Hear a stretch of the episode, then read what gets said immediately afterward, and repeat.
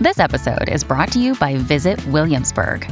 In Williamsburg, Virginia, there's never too much of a good thing. Whether you're a foodie, a golfer, a history buff, a shopaholic, an outdoor enthusiast, or a thrill seeker, you'll find what you came for here and more. So ask yourself, what is it you want? Discover Williamsburg and plan your trip at visitwilliamsburg.com. Dreaming of a better sleep? Tossing and turning is not your destiny. And Ollie is here to help.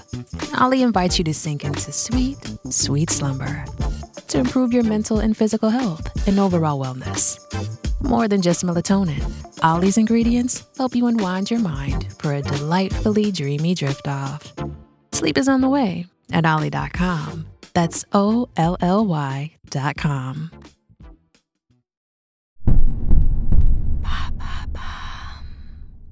Sylvester Stallone, Fabrice Lucchini, Cameron Diaz, qui sont ces célébrités passées par le porno?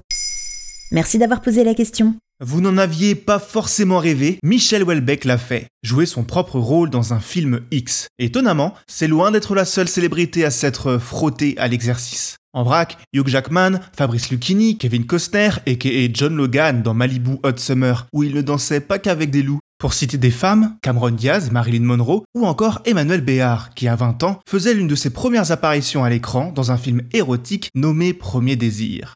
Les acteurs de série n'y échappent pas non plus, en témoigne David Duchovny, le célèbre agent du paranormal de X-Files, ou le nymphomane de Californication selon refs, ou Matt Leblanc de Friends. Mais comment autant d'acteurs et d'actrices se retrouvent-ils à faire du X? S'ils sont nombreux à passer par cette case, c'est plutôt pour arrondir les fins de mois. La vie d'un apprenti acteur n'est pas toujours évidente. Entre la course au casting et les petits jobs alimentaires, mais job alimentaire ne signifie pas forcément caissière ou homme de ménage. Les stars suivantes ont elles choisi la voie du charme, comme en témoigne Jackie Chan, qui avant d'être l'un des acteurs les plus bankable, a joué deux scènes dans le film pour adultes All in the Family au milieu des années 70. Michel Leb expliquera peu ou prou la même chose. Oui oui, l'humoriste, alors étudiant, a fait une apparition dans une parodie pornographique de James Bond, sobrement intitulée Godfinger, l'élégance à la française. Mais Michel n'a pas baissé le pantalon et ne participe en réalité à aucune scène de sexe. C'est aussi le cas de Bourville, qui pour le dernier film de sa filmographie choisit de faire un caméo soft dans le film érotique Clodo et ses vicieuses. Pas sûr que ça soit pour des besoins pécuniaires, cela dit. Mais il y en a qui se sont vraiment mouillés. Avant de devenir une légende du cinéma, Sylvester Stallone a eu des débuts difficiles à Hollywood. Sa toute première apparition à l'écran a lieu en 1970 et n'est pas celle que vous croyez. Il s'agissait de The Party at Kitty and Studs, un film érotique sadomaso, et le jeune homme n'y apparaît pas forcément à son aise.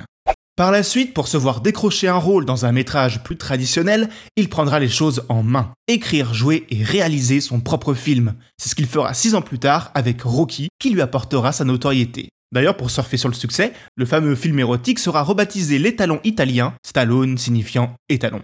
Subtil. Mais il n'y a pas que les acteurs qui s'y sont essayés? Non, l'écrivain Welbeck en est la preuve, même si lui ne l'a pas fait pour remplir son frigo, à l'inverse du crooner Frank Sinatra ou de Francis Ford Coppola. Oui oui, l'homme derrière le parrain, Dracula ou Apocalypse Now. S'il n'a jamais montré un bout de fesse, il a réalisé plusieurs films érotiques au début des années 60.